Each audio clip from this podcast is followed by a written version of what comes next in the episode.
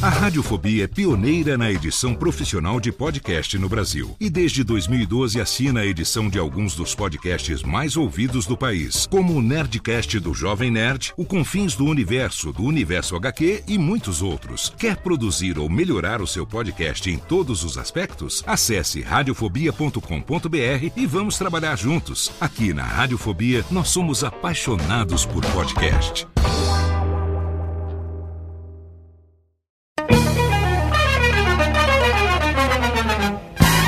Começa agora, Radiofobia Classics. Radiofobia Classics.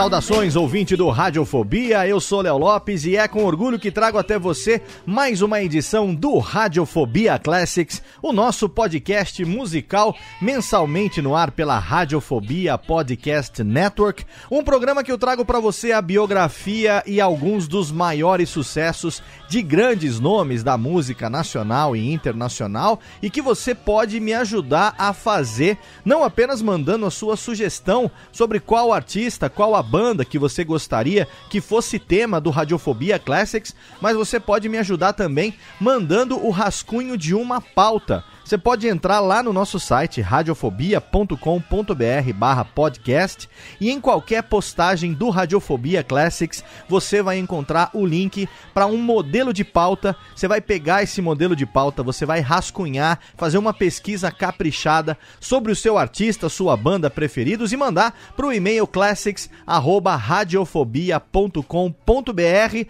Aí eu vou pegar sua pauta, vou dar um tapa, vou deixar ela no formato radiofônico e quem sabe em breve você não ouça aqui um Radiofobia Classics do qual você tenha sido o meu colaborador. Você pode também seguir o Radiofobia Classics lá no Twitter, arroba Rfobia Classics e também no Facebook, facebook.com barra Radiofobia Classics. Mas antes de entrar na pauta do programa de hoje, eu quero tocar para você aqui o spot da Pod Pesquisa 2018 que tá rolando desde 1 de julho e vai até o dia 15 de agosto. Se você aí é ouvinte de podcast, se você gosta de podcasts, a gente precisa muito da sua participação. Então eu chamo aqui agora o meu mestre Antônio Viviani para falar para você do que se trata e convidar você a participar da Pod Pesquisa 2018. Atenção ouvinte de podcast, temos um recado muito importante para você. A ABPOD, Associação Brasileira de Podcasters, em parceria inédita com a Rádio CBN, está realizando entre os dias 1 de julho e 15 de agosto de 2018 a quarta edição da Pod Pesquisa. Na edição deste ano, além de atualizar o perfil do público brasileiro de podcasts, a Pod Pesquisa vai levantar também o perfil dos produtores de podcast e dos ouvintes de rádio que ainda não conhecem podcast. Não se esqueça que o sucesso da pesquisa depende da participação do maior número possível de pessoas. Então, espalhe a notícia para todo mundo que você conhece e siga também o arroba Podpesquisa 2018 no Twitter. Acesse agora podpesquisa.com.br, preencha o questionário e participe dessa importante ação para um crescimento ainda maior do podcast no Brasil.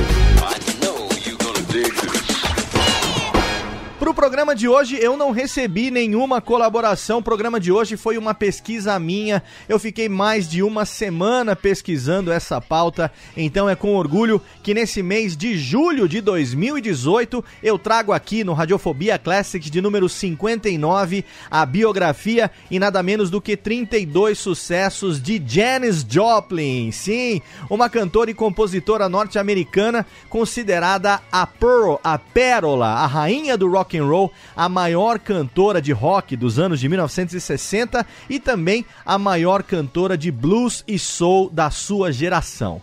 A Janis Joplin ficou bastante conhecida no final dos anos de 1960 como vocalista da Big Brother and the Holding Company e posteriormente como artista solo, acompanhada das suas bandas de suporte, a Cosmic Blues e também a Full Tilt Boogie. A revista Rolling Stone, inclusive, considerou a Janis Joplin como uma das 100 maiores artistas de todos os tempos, influenciada por grandes nomes do jazz e do blues, como Aretha Franklin, Billie Holiday, Ira James, Big Mama Thornton, Odera, Lead Belly e Bessie Smith. A Janis fez da sua voz a sua característica mais marcante e se tornou um dos ícones do rock psicodélico e também, como já dissemos, dos anos de 1960 mas infelizmente problemas com drogas e álcool encurtaram a sua vida e, logicamente, a sua carreira.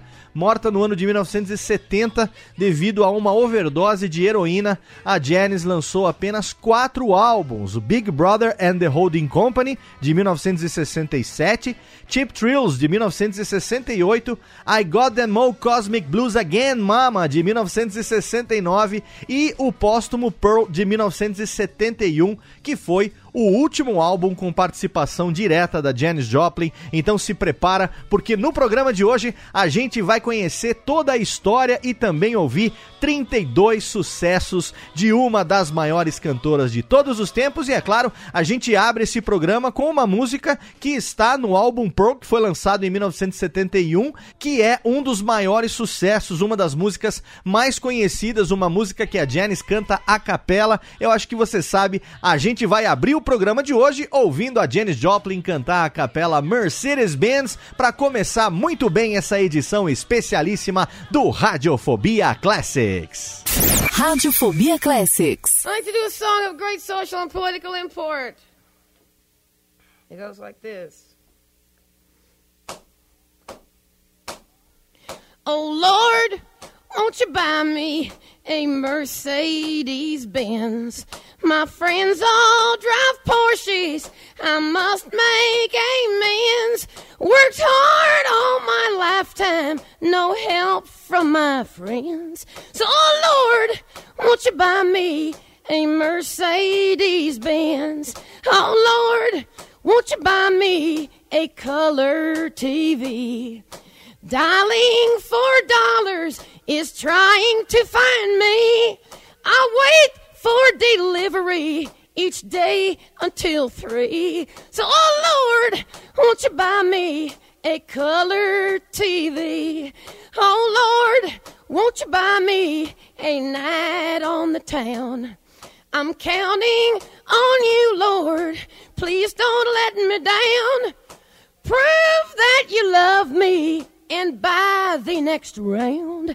Oh Lord, won't you buy me a night on the town. Everybody, oh Lord, won't you buy me a Mercedes Benz? My friends all drive Porsches. I must make amends. Worked hard all my lifetime, no help from my friends. So, oh Lord, won't you buy me a Mercedes Benz?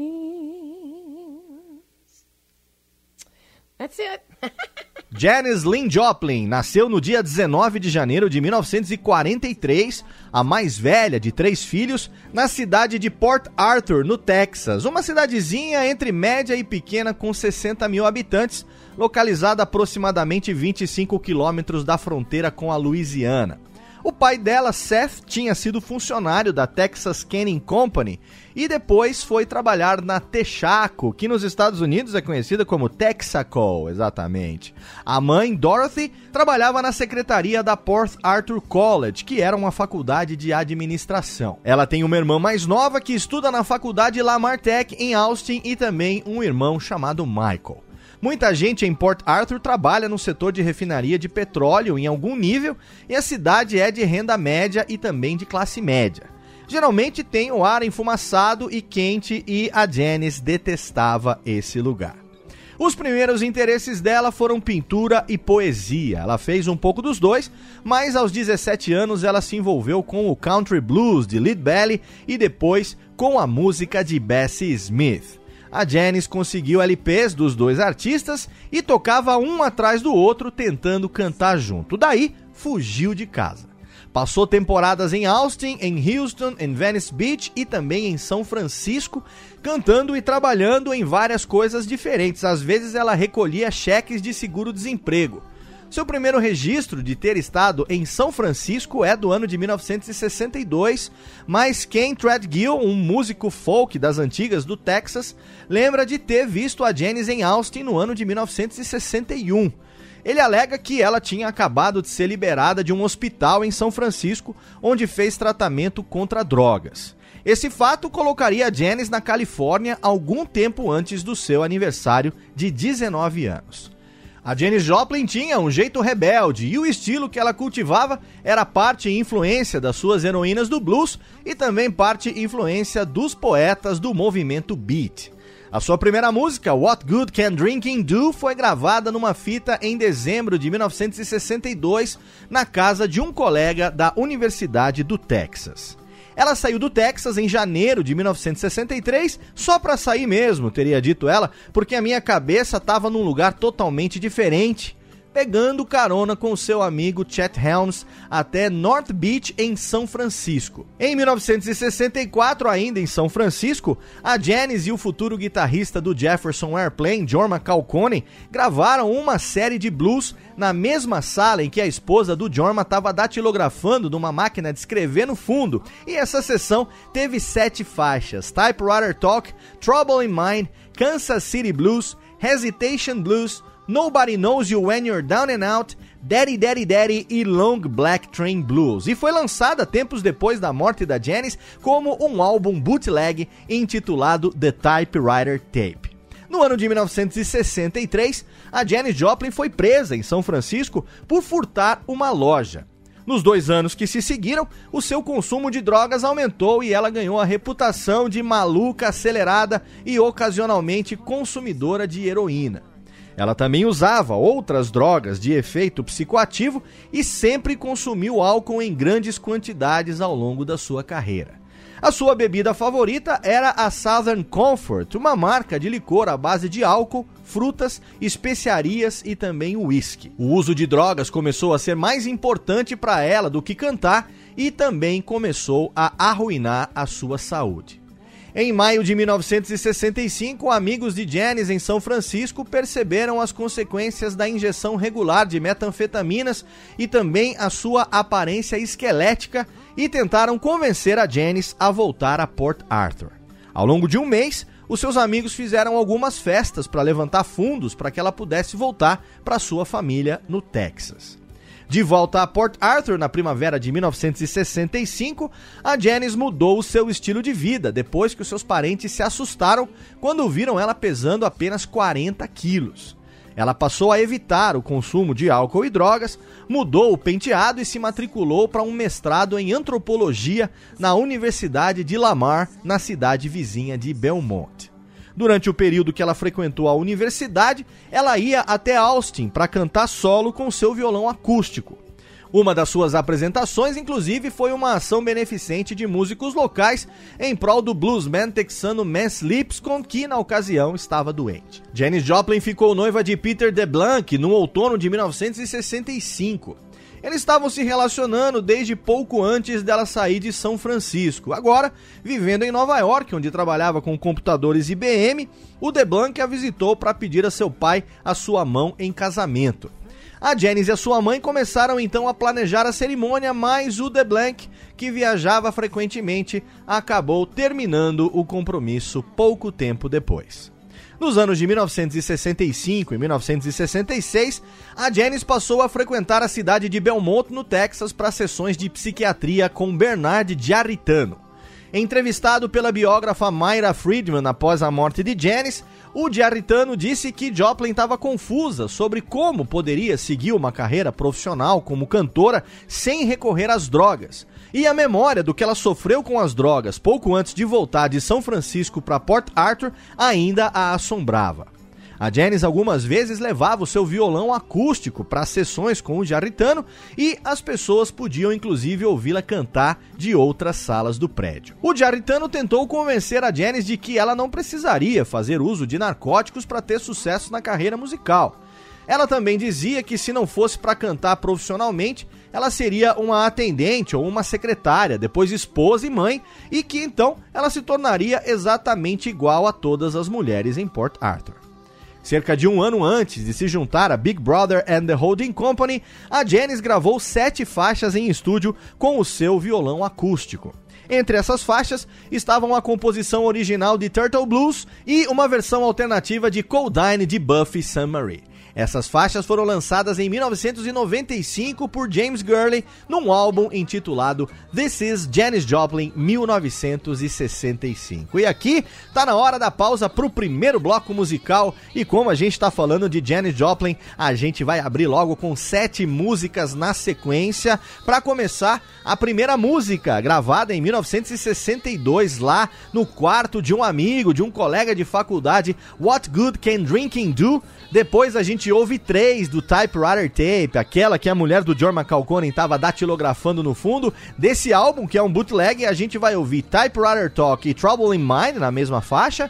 Depois tem Nobody Knows You When You're Down and Out e Long Black Train Blues. E repare ao ouvir essas três músicas, o barulho da máquina de escrever no fundo é fantástico. E na sequência tem mais três, dessa vez do álbum This Is Janis, 1965, que é ela e seu violão acústico. A gente vai ouvir 219 Train, Turtle Blues e Coldine, 7 de Janis Joplin, aqui no Radiofobia Classics. Radiofobia Classics.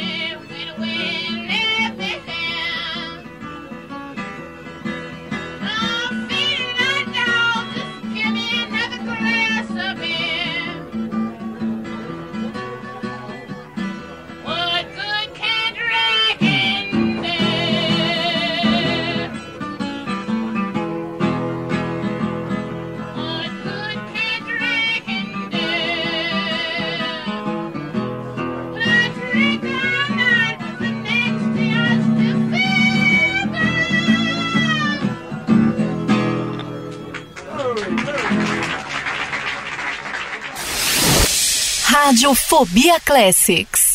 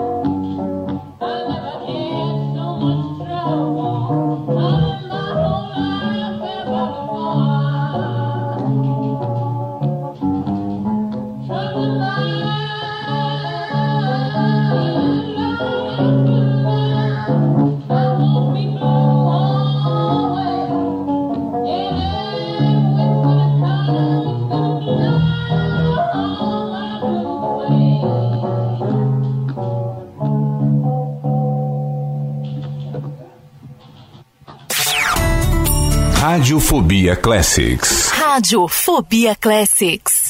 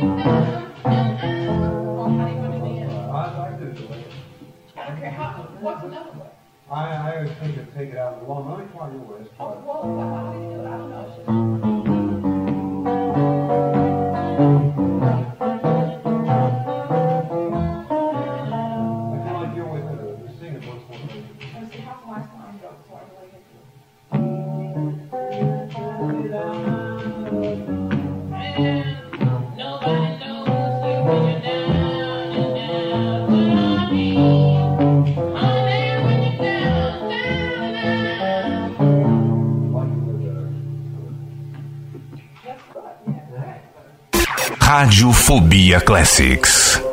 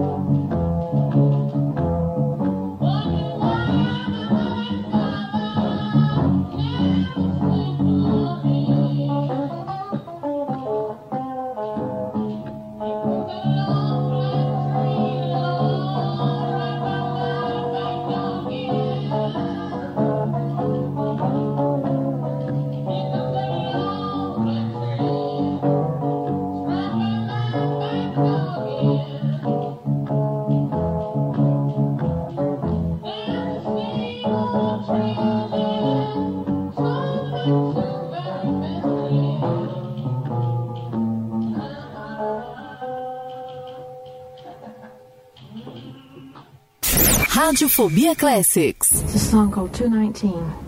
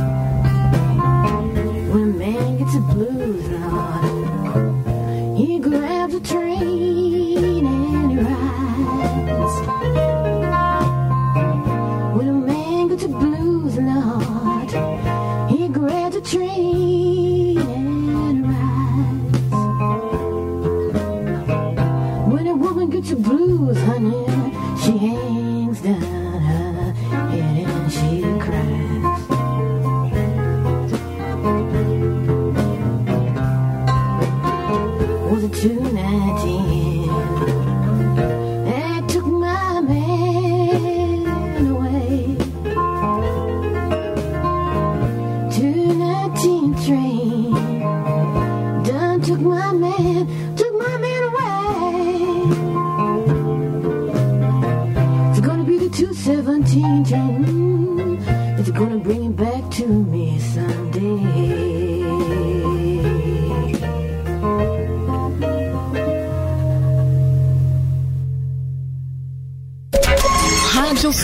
Radiofobia Classics. This is a song I made up. It's called Turtle Blues.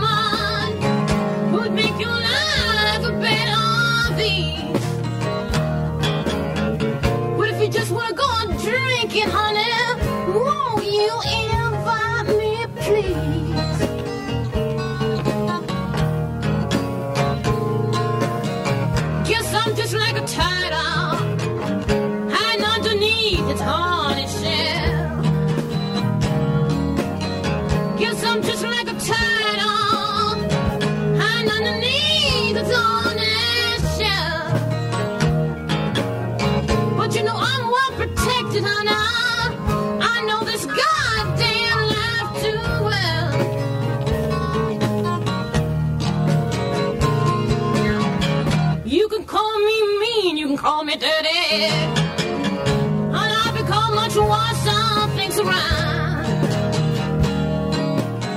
You can call me me, call me down.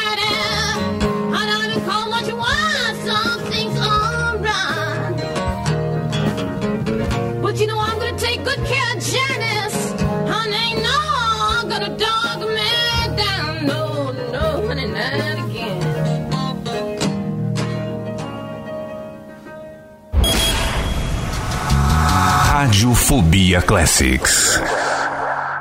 This is a song by Buffy St. Marie called Codine that I've added my own lyrics to. Codine.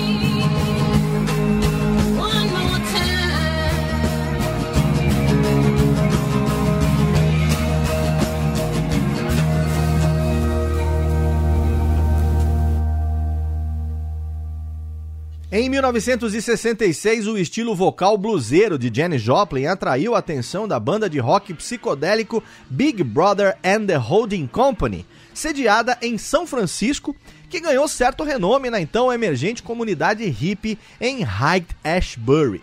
Ela foi recrutada por Chet Helms, um promotor que ela conheceu no Texas, que inclusive foi de carona até São Francisco, que estava empresariando nessa ocasião a Big Brother. O Helms mandou o seu amigo Travis Rivers para encontrar a Janice em Austin, no Texas, onde ela estava se apresentando com o seu violão acústico, e então seguiram juntos para São Francisco para se encontrar com Sam Andrews, Peter Albin, James Gurley e Dave Getz, os integrantes da Big Brother and the Holding Company. Sobre a história da Janice e do Big Brother, o Andrew certa vez disse: Quando conheci Peter Albin, ele tinha na cabeça a ideia estranha de montar um grupo de rock que falasse a língua dos filhos da nação. Antes de Janice, a coisa era mais experimental. O Peter cantava a maior parte das músicas e quando Janice chegou, ele ensinou as canções a ela. Nós queríamos mais de um vocalista na banda, como acontecia no Jefferson Airplane, mas a maior parte de nós só pensava mesmo em ter alguém que fosse realmente bom. O Chet era o nosso empresário e ele disse: Conheço uma mulher ótima. A Janice já tinha estado em São Francisco e tinha entrado em pânico. Ela achou que não chegaria a lugar nenhum, então ela voltou para o Texas. Foi aí que o Chet foi lá e falou para ela sobre a cena e ela e o Travis Rivers vieram. Então nós nos mudamos para Lagunitas e adotamos a vida no campo e foi um processo de crescimento coletivo. A Janice foi um catalisador, ela juntava as pessoas. A própria Janice disse em 1968: O Chet me disse que a Big Brother estava atrás de uma vocalista, então eu achei que podia tentar. Eu não sei o que aconteceu. Eu simplesmente explodi. Mas não dá para cantar assim na frente de uma banda de rock com todo aquele ritmo e aquele volume rolando. Você tem que cantar alto e se mexer feito uma louca com tudo aquilo que está acontecendo atrás de você. Aconteceu na primeira vez, mas daí eu me liguei em Otis Redding e simplesmente entrei naquilo mais do que nunca. Agora eu não sei mais cantar de nenhum outro jeito. Eu tentei me acalmar e não gritar e saí me sentindo um nada. Janice e o Big Brother, Sam e Jim nas guitarras, Peter no baixo e Dave na bateria, tocavam no Avalon com regularidade e em outras casas pequenas na Bay Area. Eles estavam construindo uma reputação junto aos frequentadores do Fillmore.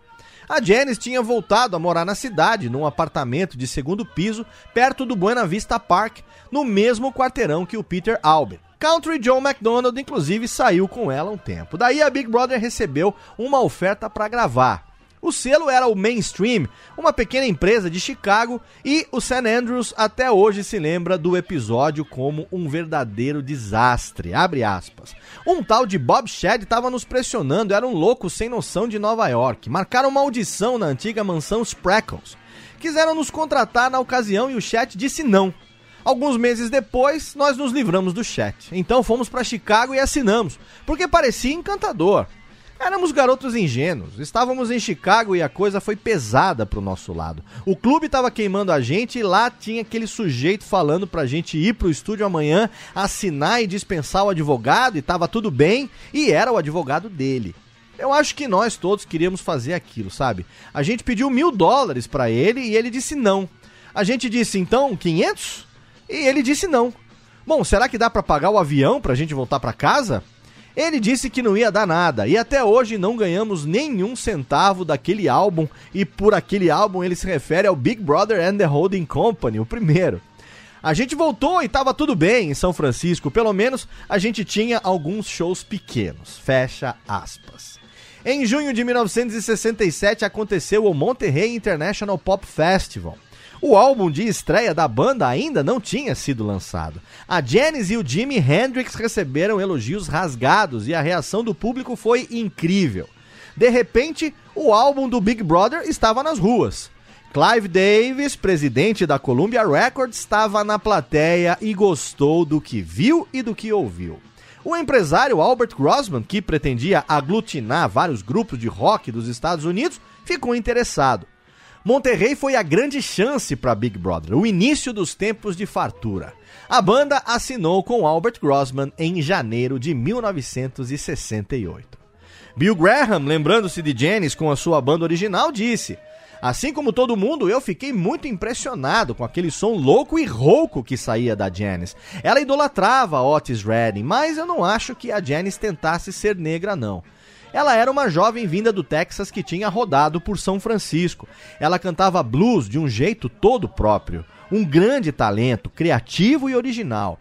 Eu me lembro de uma vez no Fillmore de São Francisco, ela estava com um resfriado de matar e levou a bebida alcoólica e chá pro palco. Ela me pegou e disse: Bill, eu tô muito preocupada. Eu espero que eles gostem de mim. Eu tô na minha cidade. Você acha que vai ficar tudo bem? A verdade é que Janice era uma daquelas pessoas que não tinham como errar aqui. Fecha aspas. E aqui a gente faz mais um bloco musical, dessa vez com cinco músicas do famigerado álbum Big Brother and the Holding Company, featuring Janis Joplin, esse mesmo que o Andrews disse que foi um fracasso e eles não ganharam um centavo. A gente vai ouvir cinco: Bye Bye Baby, Easy Riders, Women is Losers, Down on Me e All is Loneliness. Janis Joplin e Big Brother and the Holding Company aqui no Radiofobia Classics. Radiofobia Classics.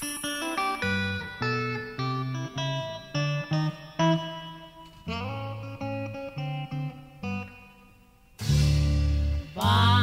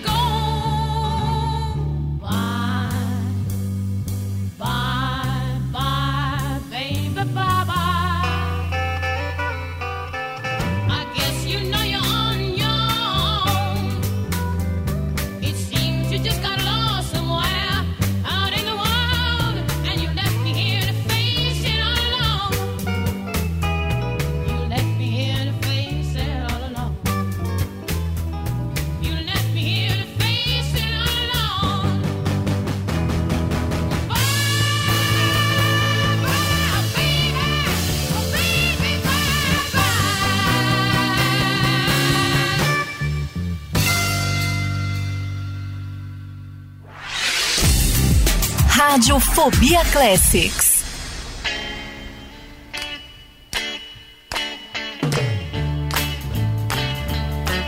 Hey mama, mama, come and look at sis. I see standing on a levee trying to do that twist. But easy rider, don't you deny my name. Oh no, oh no.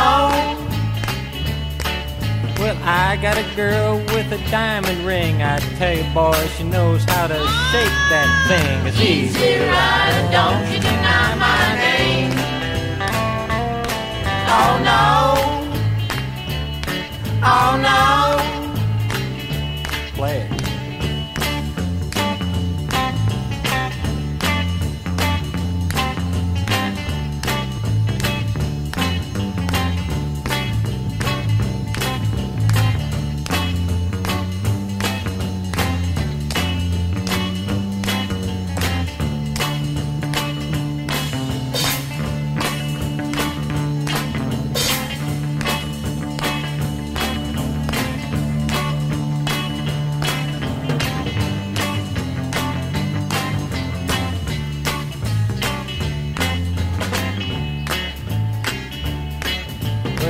got a horse and he lives in a tree. He watches Huckleberry Hound on his TV. But easy rider, don't, don't you deny my name. Oh no, oh no. I would buy you a plastic suit and I would even buy you some cardboard fruit. But easy rider, don't you deny my name. Oh no. Oh no. He's riding down the line, my name to the paper dial. I said, easy rider.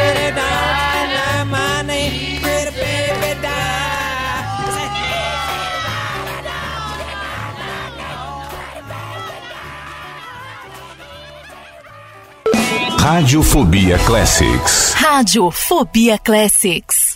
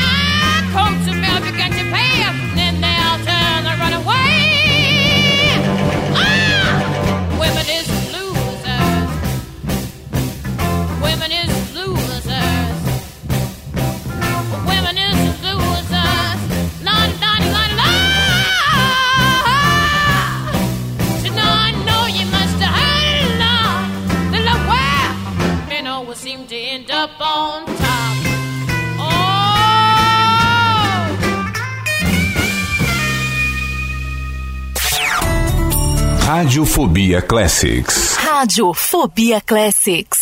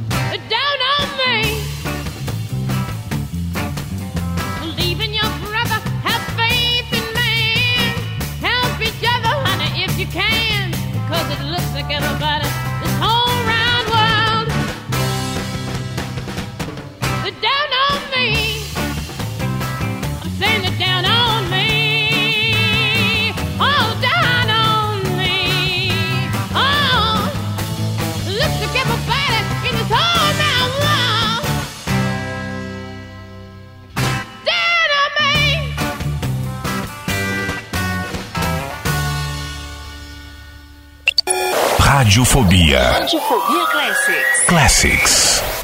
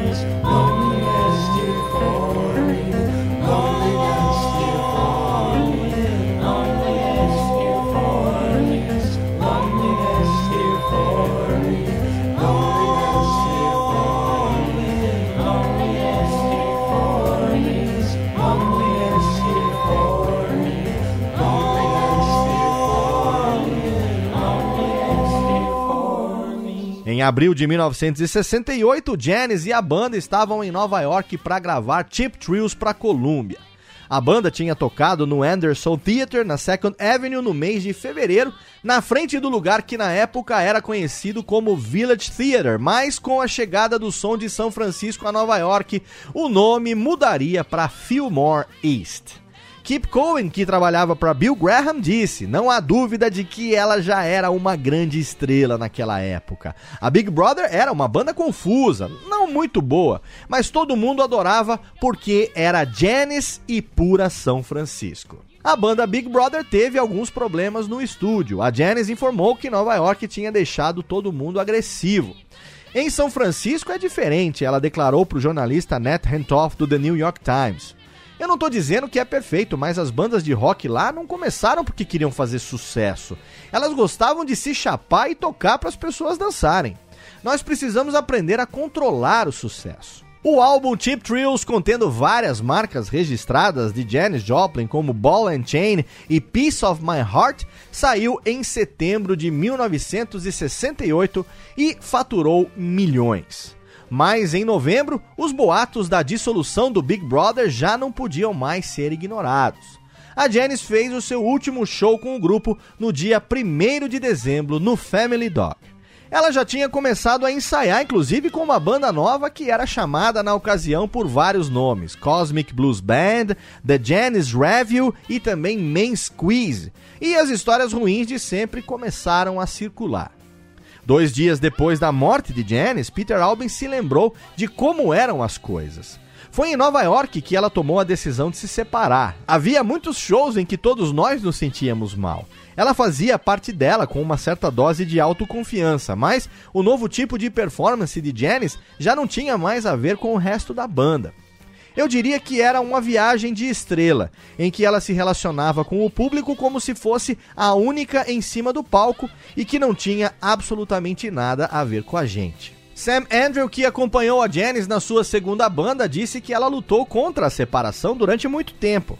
Desde o começo as pessoas falavam que ela era melhor do que a Big Brother. Daí a coisa ficou bem intensa durante uns seis meses. Gosman tava pegando pesado pra cima dela. Uma noite no Winterland, não sei, uns dois caras da banda estavam passando mal ou algo assim, mas depois ela disse: Cara, eu vou lá e dou duro, e esses sujeitos não estão se esforçando. Foi naquela noite, foi quando eu reparei na mudança. E também era o ano do soul, o ano em que todo mundo estava curtindo música com metais e coisas assim. Era bem natural.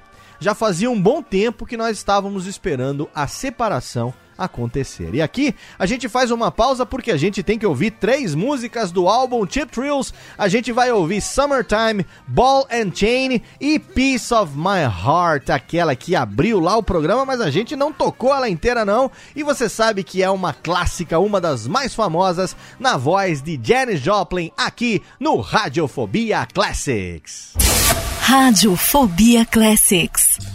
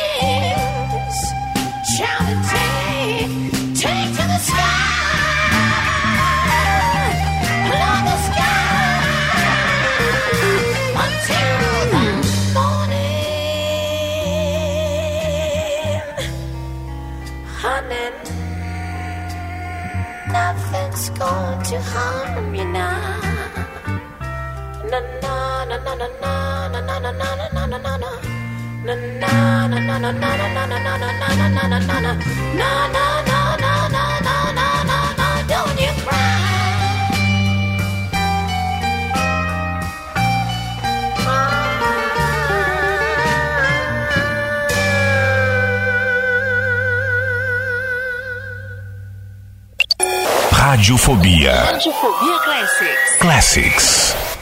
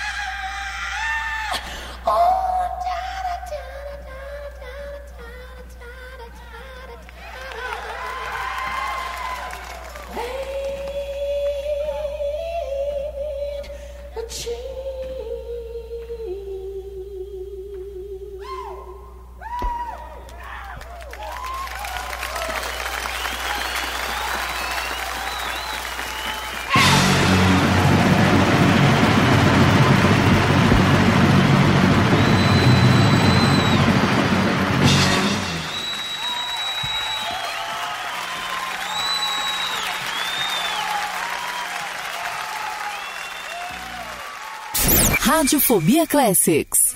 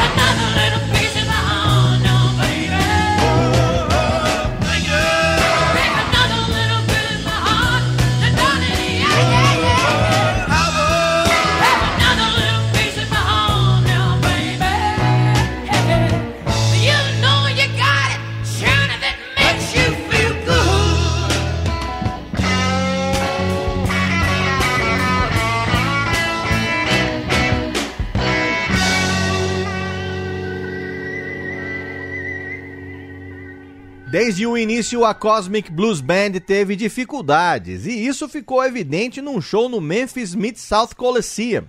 A ocasião era a festa anual Memphis Sound, coordenada pelo presidente da Stax Records, Jimmy Stewart. Entre os artistas estavam os Bar Keys, que era a antiga banda de Otis Redding, Albert King, os Mad Lads, Judy Clay, Carla e Rufus Thomas, Eddie Floyd e, é claro, Janis Joplin. Eram todos músicos da cena de soul de Memphis, acostumados aos flashes e ao showbiz, e a banda da Janis Joplin parecia deslocada, afinando os instrumentos e fazendo ajustes intermináveis. Metade da plateia não fazia a menor ideia de quem ela era e o restante, composto de adolescentes brancos, nunca tinha ouvido ela cantar nada além de Ball and Chain e Piece of My Heart. A Janis abriu com Raise Your Hand e seguiu com To Love Somebody dos Bee Gees. Quase ninguém aplaudiu, não teve bis. Nos bastidores, a banda estava em estado de choque. Disseram a ela repetidas vezes que ela tinha cantado bem e que o resto estava fora do seu controle, mas ela não queria consolo. A performance de Janis no Fillmore East nos dias 11 e 12 de fevereiro de 1969 foi o maior acontecimento do rock da costa leste naquela época do ano e a imprensa estava a postos ao lado de legiões de fãs.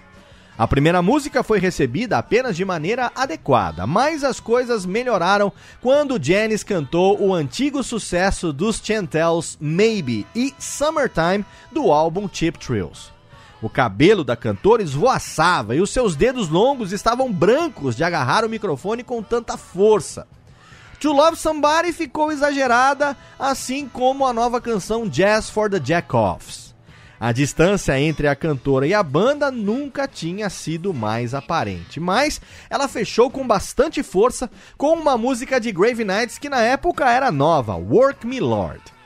Posteriormente, numa entrevista, a Janis ficava interrompendo as perguntas do repórter com as suas próprias interjeições. Ei, eu, eu não cantei bem? Eu cantei bem, eu nunca cantei tão bem. Você não acha que eu tô cantando melhor? Bom, Jesus, caralho, eu tô melhor mesmo, eu acho que eu tô melhor, eu tô muito melhor, pode acreditar que eu tô. Em março de 1969, as coisas não tinham melhorado. Dizia-se que Grossman estava pedindo quantias astronômicas de dinheiro por uma apresentação da Janis Joplin. Na sua coluna de 24 de março no San Francisco Chronicle, o Ralph J. Gleason escreveu: Era quase impossível acreditar, mas o fato é que na primeira apresentação dela com seu próprio grupo, depois de toda a divulgação nacional e de todas as vendas tremendas do seu álbum com a Big Brother and the Holding Company, o público da noite de estreia dela no Winterland não fez com que ela voltasse pro bis. A banda nova dela é uma porcaria. Eles até tocam direitinho, mas são uma versão pálida das bandas de rhythm and blues de Memphis, Detroit. Janis, apesar de estar com boa voz, mais parece empenhada em se transformar em Aretha Franklin. O melhor foram as músicas que ficaram mais parecidas com as da Big Brother. Seria melhor se Janis acabasse com essa banda e voltasse para ser integrante da Big Brother. Isso se eles a aceitarem. Em agosto, a Janis fez uma ótima apresentação no Atlantic City Pop Festival em New Jersey. Em novembro, o álbum I Got Them All Cosmic Blues Again Mama foi lançado e recebeu críticas favoráveis. Os excessos vocais pareciam estar sob controle e o material Maybe, Try Just a Little Bit Harder, Little Girl Blue e Cosmic Blues foi considerado melhor. E aqui a gente faz uma pausa porque a gente tem que ouvir seis, sim, a gente fala muito da biografia, tem muita história essa tal de Janis Joplin. E agora a gente toca seis na sequência. Raise Your Hand, To Love Somebody, Maybe, Work Me Lord, Cosmic Blues e para fechar, Little Girl Blue, 6 da Janis Joplin, aqui no Radiofobia Classics. Radiofobia Classics. All right, it's a tune called Raise Your Hand. Let's go. Come on.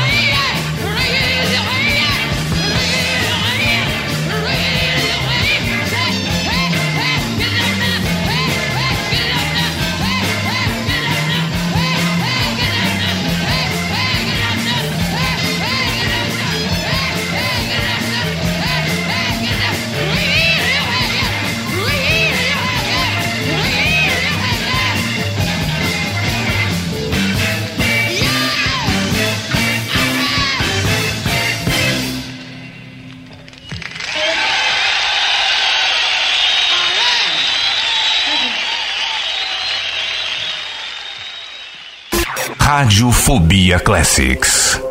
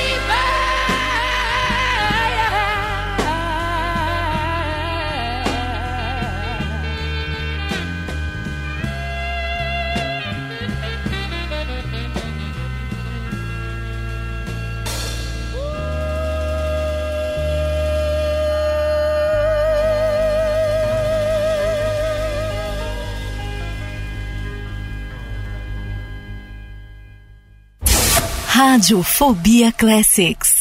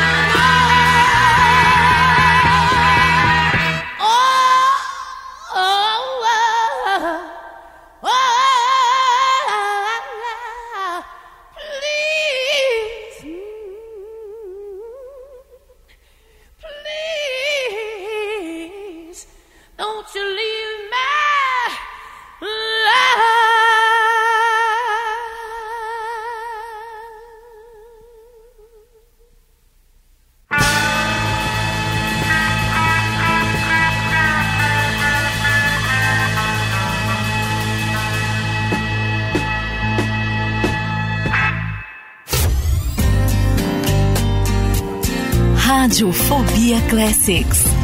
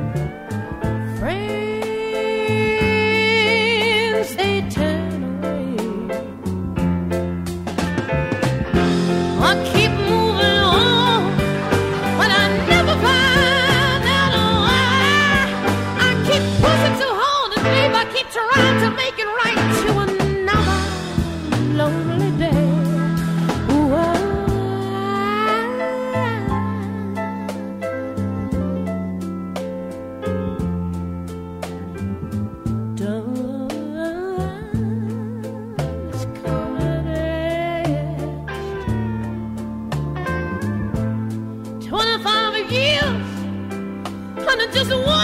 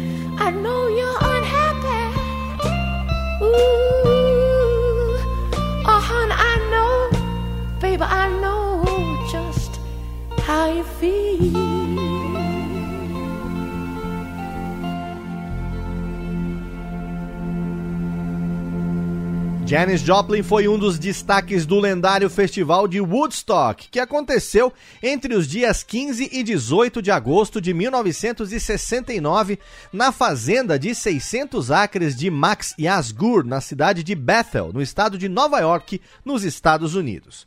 Ela chegou em Woodstock perto das duas da manhã do domingo, dia 17 de agosto de 1969 ela tinha dito para a banda que eles iam se apresentar como se fosse um show como outro qualquer. Na tarde do sábado, dia 16 de agosto, quando eles voaram de helicóptero de um hotel próximo até o local do festival e ela viu a gigantesca multidão, ela imediatamente ficou nervosa e agitada. Nem bem o helicóptero pousou e ela foi cercada de repórteres fazendo perguntas, mas ela estava tão agitada para falar que foi a sua amiga e às vezes namorada Peggy Cacerta que respondeu. A Jenny estava ansiosa para subir logo no palco, mas outras bandas tinham que se apresentar antes por razões contratuais, o que acabou atrasando o seu show. Durante as 10 horas de espera nos bastidores, ela acabou consumindo álcool e heroína junto com a Peg e na hora de se apresentar já estava totalmente chapada. Durante o show, a sua voz ficou mais rouca e instável e ela tinha inclusive dificuldade para dançar. De toda forma, ela se apresentou e interagiu muito com a plateia e quando pediram um bis, ela voltou para cantar Ball and Chain.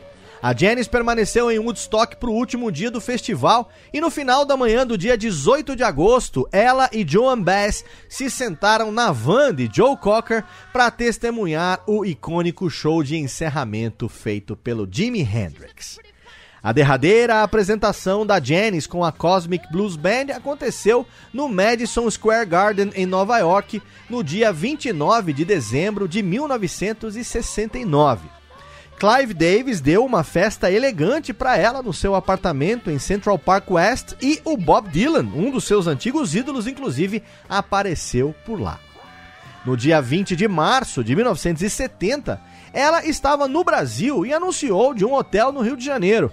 Eu vou para a floresta com um beatnik que parece um urso, chamado David Niehaus.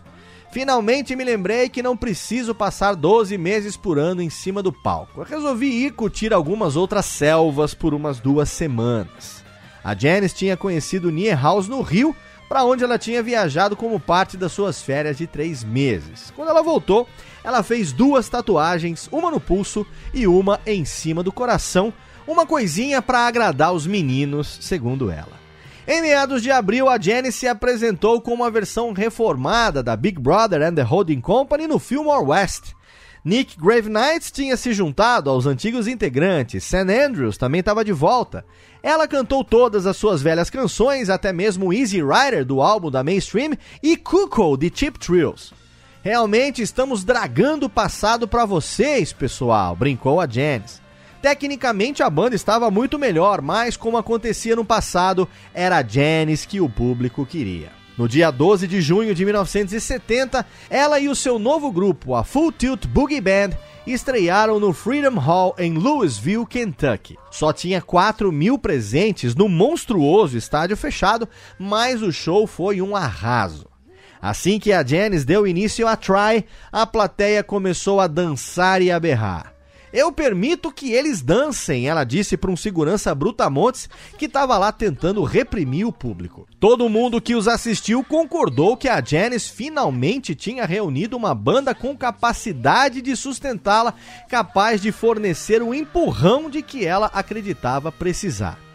O último show dela com seus novos músicos foi no Harvard Stadium, no dia 12 de agosto, em frente a 40 mil pessoas. Depois disso, tanto Janis como a banda se reuniram em um estúdio de gravação em Los Angeles. A última aparição pública de Janis Joplin foi em setembro de 1970. Ela apareceu em Port Arthur, no Texas, a sua terra natal, para a reunião de comemoração do décimo ano de formatura da turma de 1960 da Jefferson High School. A cantora usava penas azuis e cor-de-rosa esvoaçantes no cabelo, um vestido de cetim e veludo roxo e branco com bordados dourados, calçava sandálias e tinha as unhas dos pés pintadas, além de usar muitos anéis e muitas pulseiras. Janice e os seus acompanhantes foram para o Petroleum Room, esfarrapado do Good Hill Hotel, e tomaram conta do bar. Quando ela pediu uma vodka, ela tinha passado a tomar gin e vodka em vez do Southern Comfort havia cerca de um ano.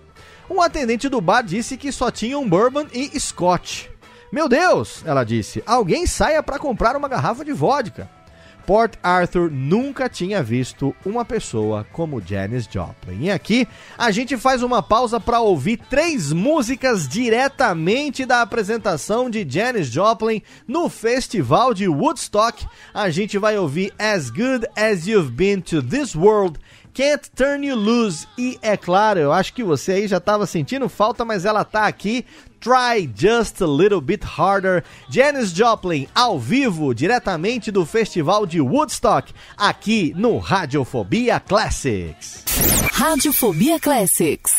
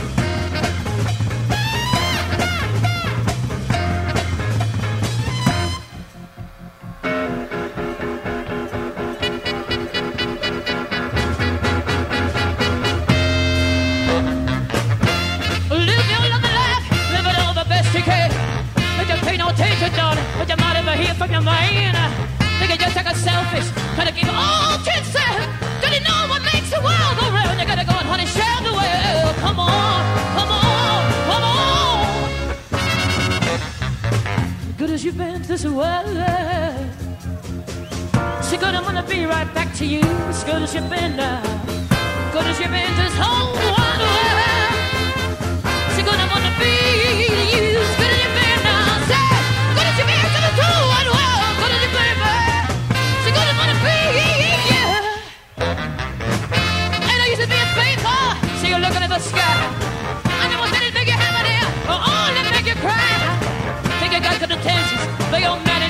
Whatever you give to the world, I said gonna give it right back to you. Hey, come on, come on, come on.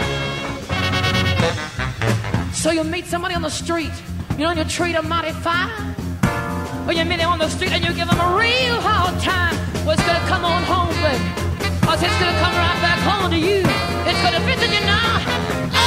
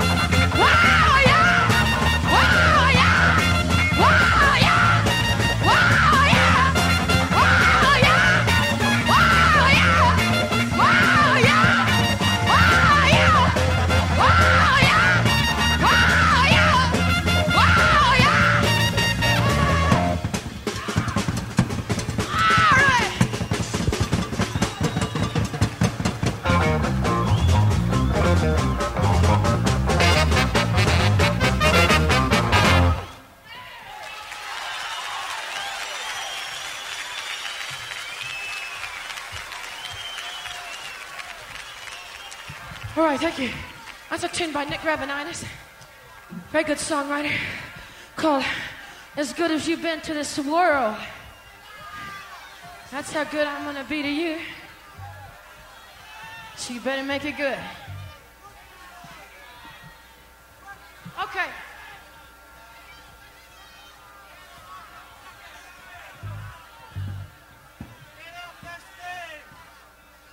I'd like to introduce somebody from the band. Gonna do a, a tune, okay? This is. You ready? This is Stooky Flowers. Come on. It's gonna do a tune called Can't Turn You Loose. Can't burn your goose. What is that? Oh, yeah. Mercy. Like that, huh? Mercy, let me hear you say yeah. Fuck no. Ain't nobody. Everybody out in the parking lots, out in the little tents. You people out in the grass. Yeah. Grass. Let me hear everybody say yeah. Shit no. One more time. Yeah.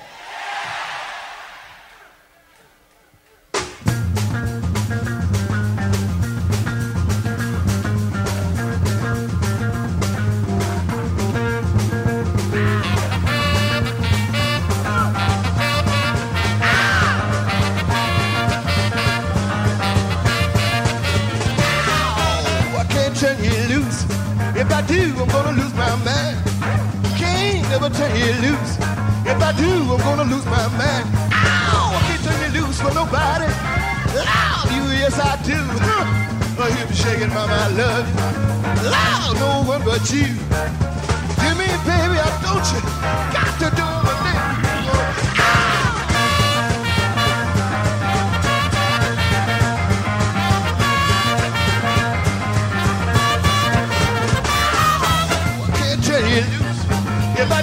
gonna lose my mind.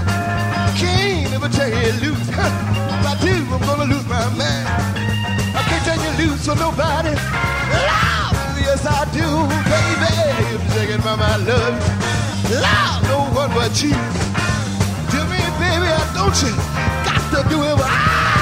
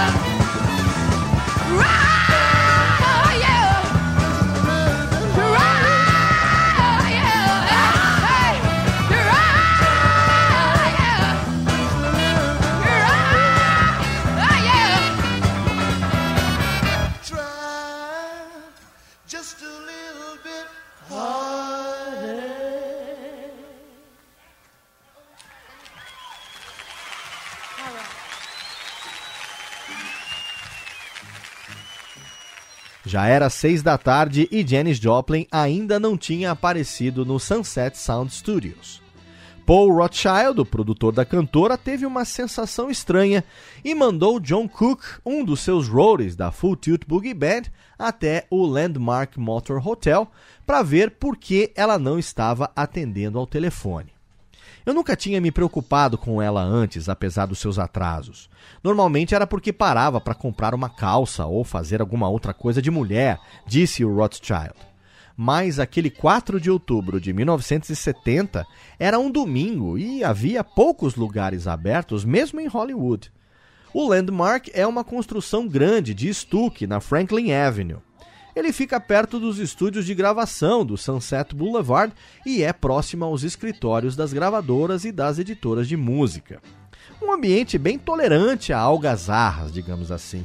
Era o tipo de lugar que a Janice gostava. Quando John Cook chegou lá, eram quase sete da noite. Ele viu que o carro de Janice estava no estacionamento e que as cortinas do quarto dela, no andar térreo, estavam fechadas. Ela não atendeu a porta quando ele bateu, nem quando ele esmurrou a madeira e berrou. O Cook falou com o gerente, Jack Hagg, que concordou em entrar no quarto. A Janice estava estirada entre a cama e a mesa de cabeceira, usando uma camisola curta. Os lábios dela estavam ensanguentados quando eles a viraram e o seu nariz estava quebrado. Ela segurava 4 dólares e 50 centes em uma mão. O Cook chamou um médico e então ligou para o advogado de Janice, Robert Gordon. Ele afirma ter examinado o quarto com muito cuidado, mas sem encontrar qualquer narcótico ou equipamento para o uso de drogas. A polícia foi chamada. Quando os oficiais chegaram por volta das nove da noite, também não encontraram drogas nem apetrechos, mas disseram aos repórteres que Janice tinha entre 10 e 14 marcas novas de seringa no braço esquerdo. Quando o apresentador do telejornal das 11 da noite tinha terminado seu breve relato, telefonemas espalhavam boatos malucos. Janice tinha sido morta por algum sujeito ciumento, por um traficante, até mesmo pela CIA. Ela teria acabado com a própria vida por causa de algum homem, porque achava que estava caindo no ostracismo ou porque sempre tinha sido uma pessoa autodestrutiva. Cada nova teoria tinha alguma pessoa informada por trás e cada uma delas era igualmente sem nenhum embasamento. Thomas Noguchi, legista do condado de Los Angeles, não contribuiu em nada para esclarecer a confusão, muito pelo contrário.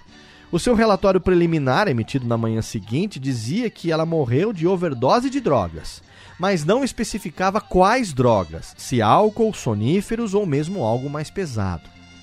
O Gordon tentou rebater muitos dos boatos bizarros e amenizar as manchetes mais loucas, dizendo acreditar que as alusões a drogas não tinham embasamento e que Janice tinha morrido de overdose de soníferos, seguida de uma queda na cama. Na terça-feira, no entanto, Noguchi relatou que Janice, que estava com 27 anos, tinha de fato injetado heroína no braço esquerdo várias horas antes de morrer e que uma overdose a tinha matado. Disse ainda que um inquérito seria instaurado. Ao serem questionados a respeito dos ferimentos no rosto, policiais afirmaram que tinham eliminado a possibilidade de violência. Ela podia ter quebrado o nariz ao cair, falou um detetive. A quantia estranha de dinheiro que ela segurava continua sendo um mistério e vai alimentar a imaginação das pessoas que precisam explicar de algum modo a morte dela.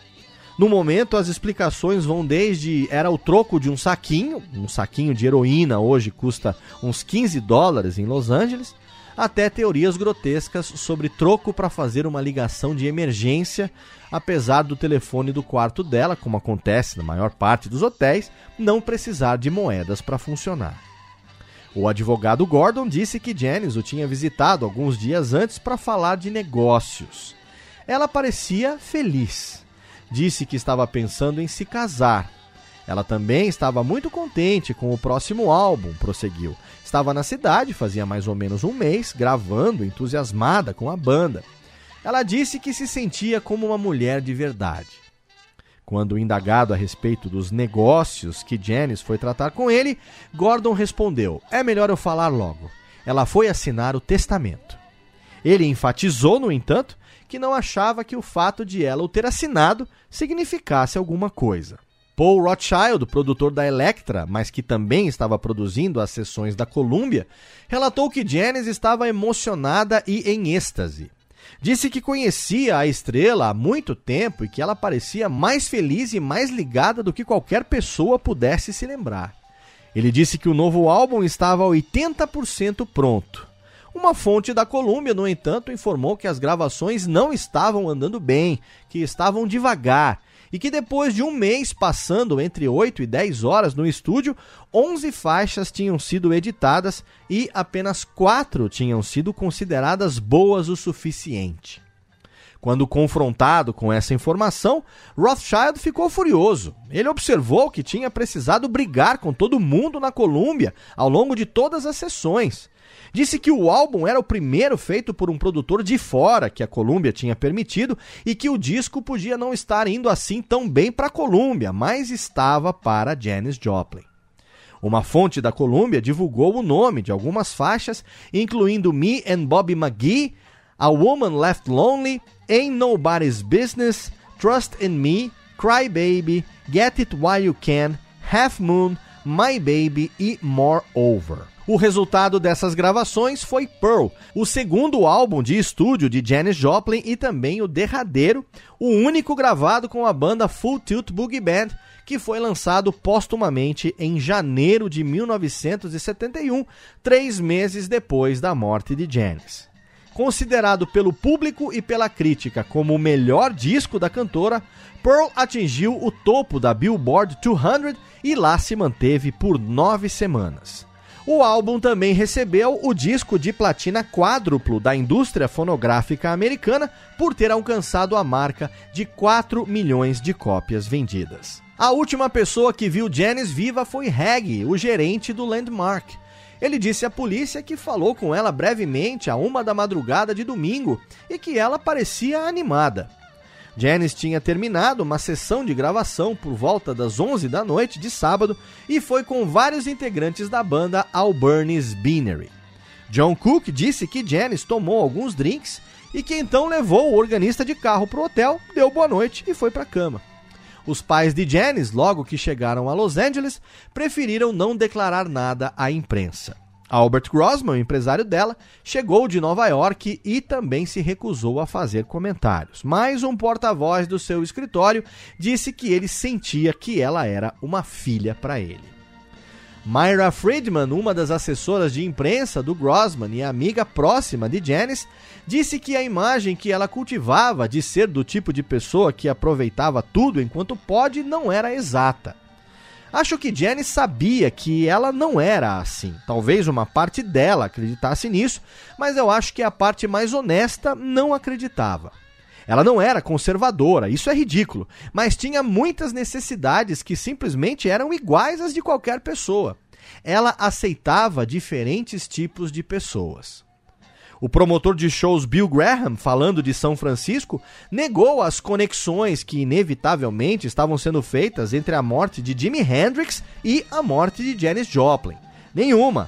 Hendrix foi um acidente e Janis ninguém sabe ainda. Eu tenho certeza de que alguém deve estar jogando Xing ou olhando para um mapa ou para as estrelas e dizendo: Eu sabia, eu sabia.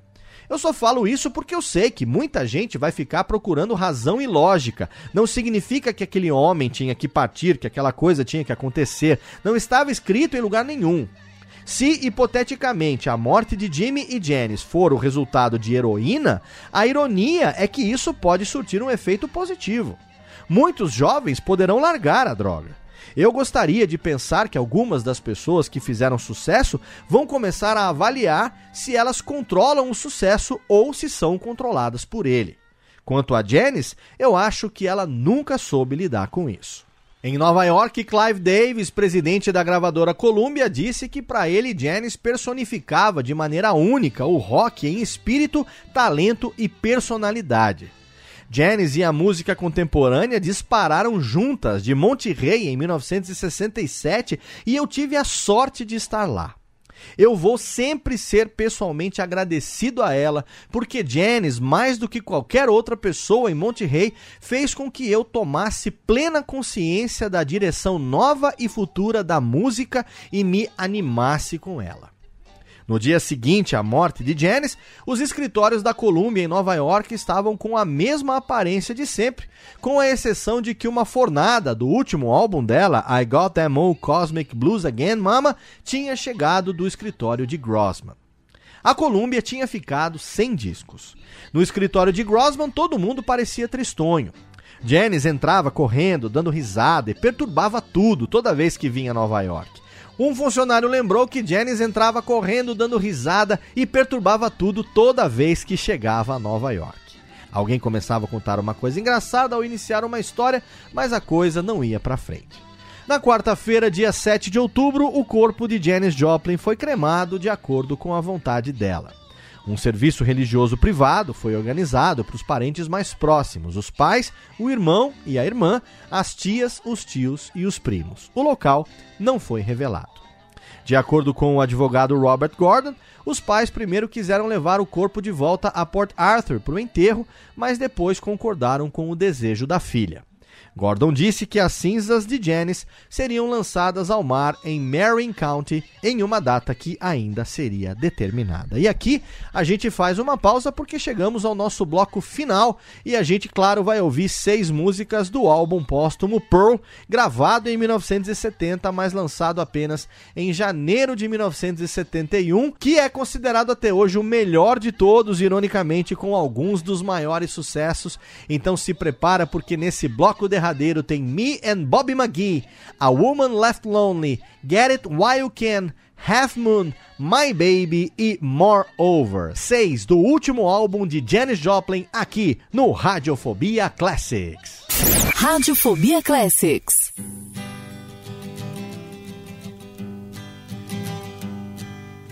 Busted flat in Baton Rouge, waiting for a train, and I was feeling near faded as my jeans. Bobby thumbed a diesel down just before it rained and rode us all the way to New Orleans. I pulled my harpoon out of my dirty red bandana. I was playing soft while Bobby sang the blues. Windshield wipers slapping time. I was holding Mine. We sang every song that Javi knew. Freedom is just another word for nothing left to lose. Nothing, don't mean nothing, honey, if it ain't free. No, feeling good was easy, when he sang the blues. You know, feeling good was good enough for me. For me and my Bobby, yeah. From the Kentucky coal mine to the California sun, yeah, Bobby shared the secrets of my soul.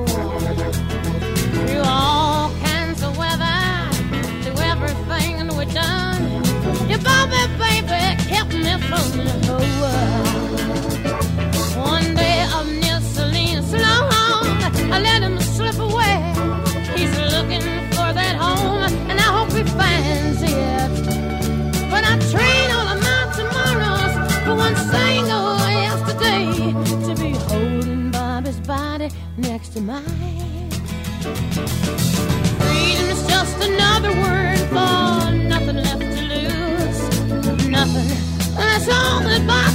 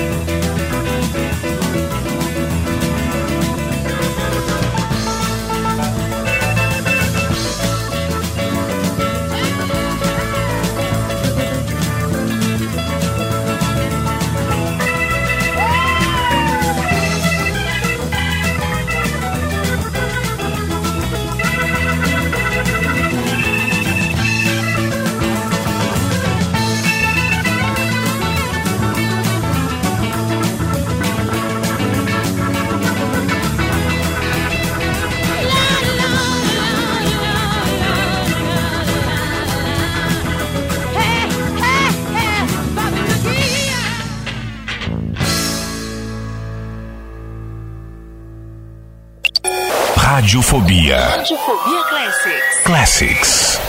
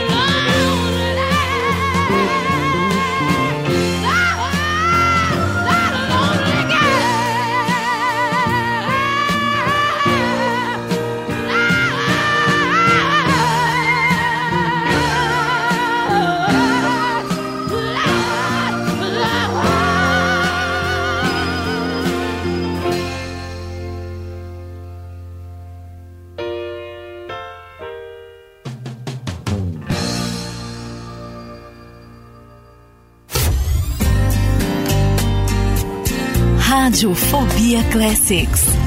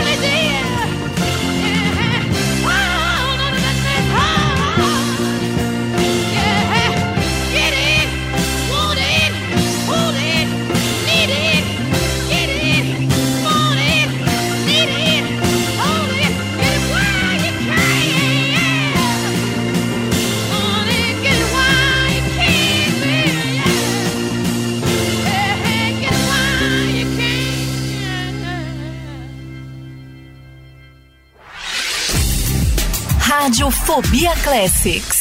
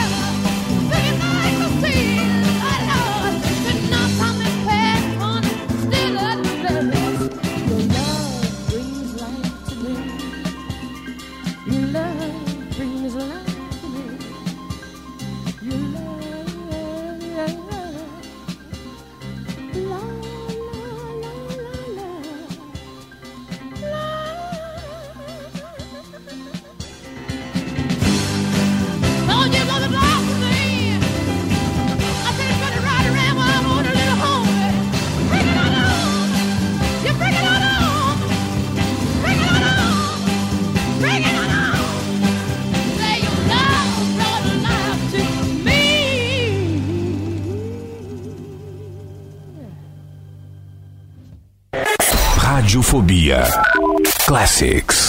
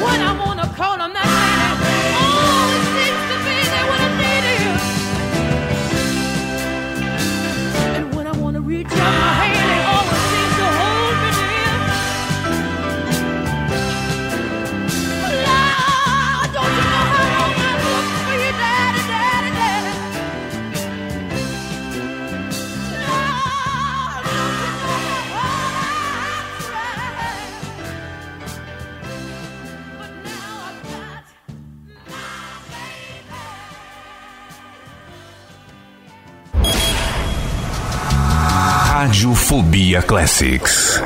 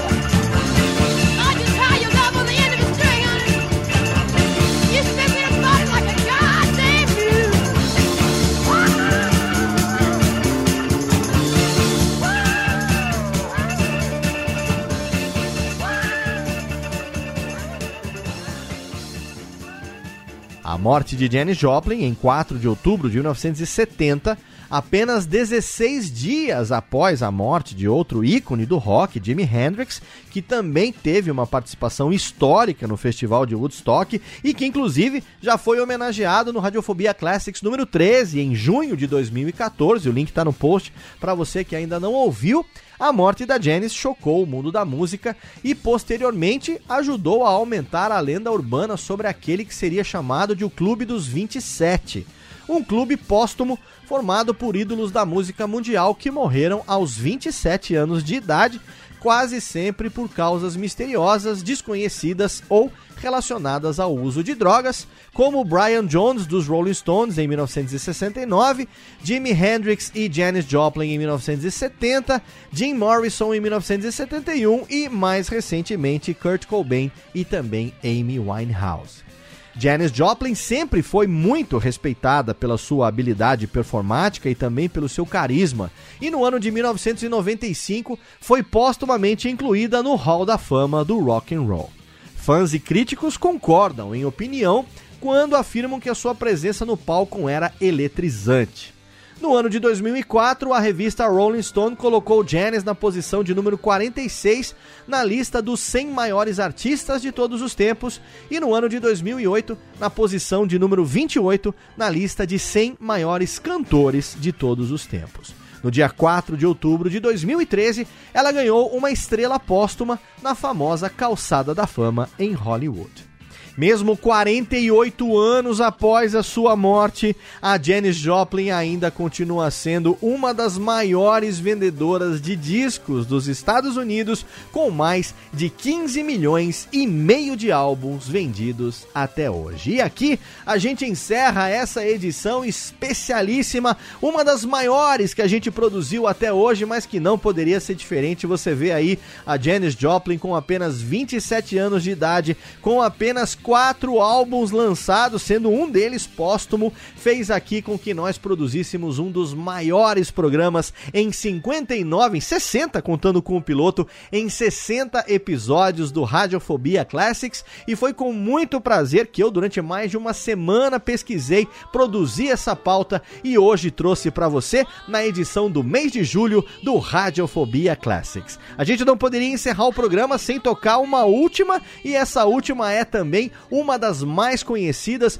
um dos maiores sucessos do álbum póstumo Pearl. A gente encerra com Cry Baby. Não poderia ser diferente aqui essa edição do Radiofobia Classics. Não se esqueça que você pode mandar a sua dica, a sua sugestão de pauta, o rascunho da sua pauta para o e-mail classics@radiofobia.com.br. Siga também arroba Rfobia Classics no Twitter e também curta a nossa fanpage no Facebook, facebook.com barra Radiofobia Classics. Mês que vem eu tô de volta com mais uma edição do nosso podcast musical. Conto como sempre com o seu download, com a sua audiência. Um abraço e até lá.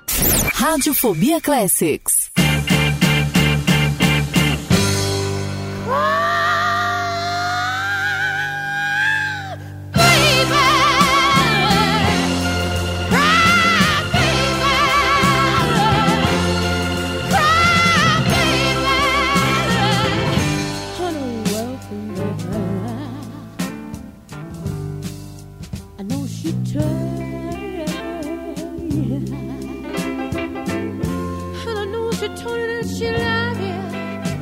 Much more than I did. But I know that she left you, and you swear that you just don't know why. But you know,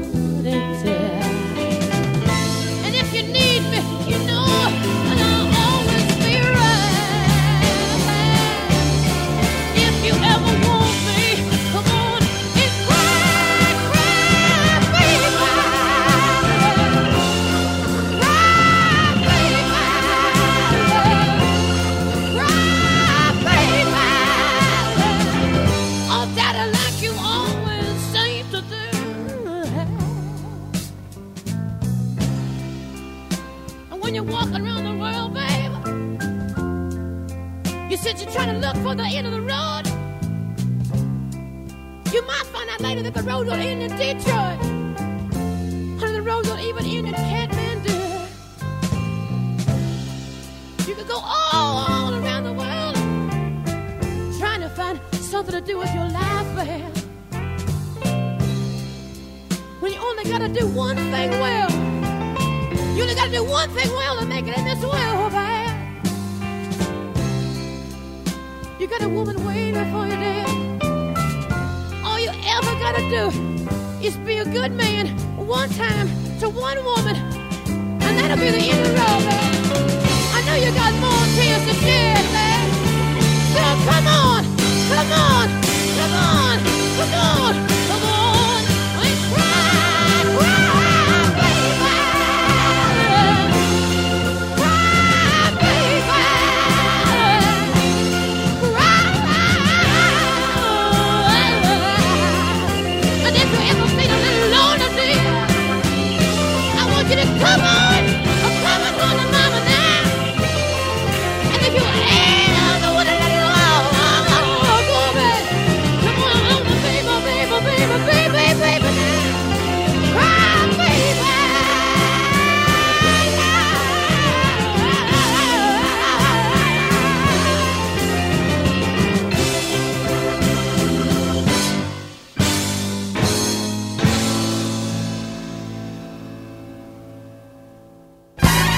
Você ouviu Radiofobia Classics. Radiofobia Classics.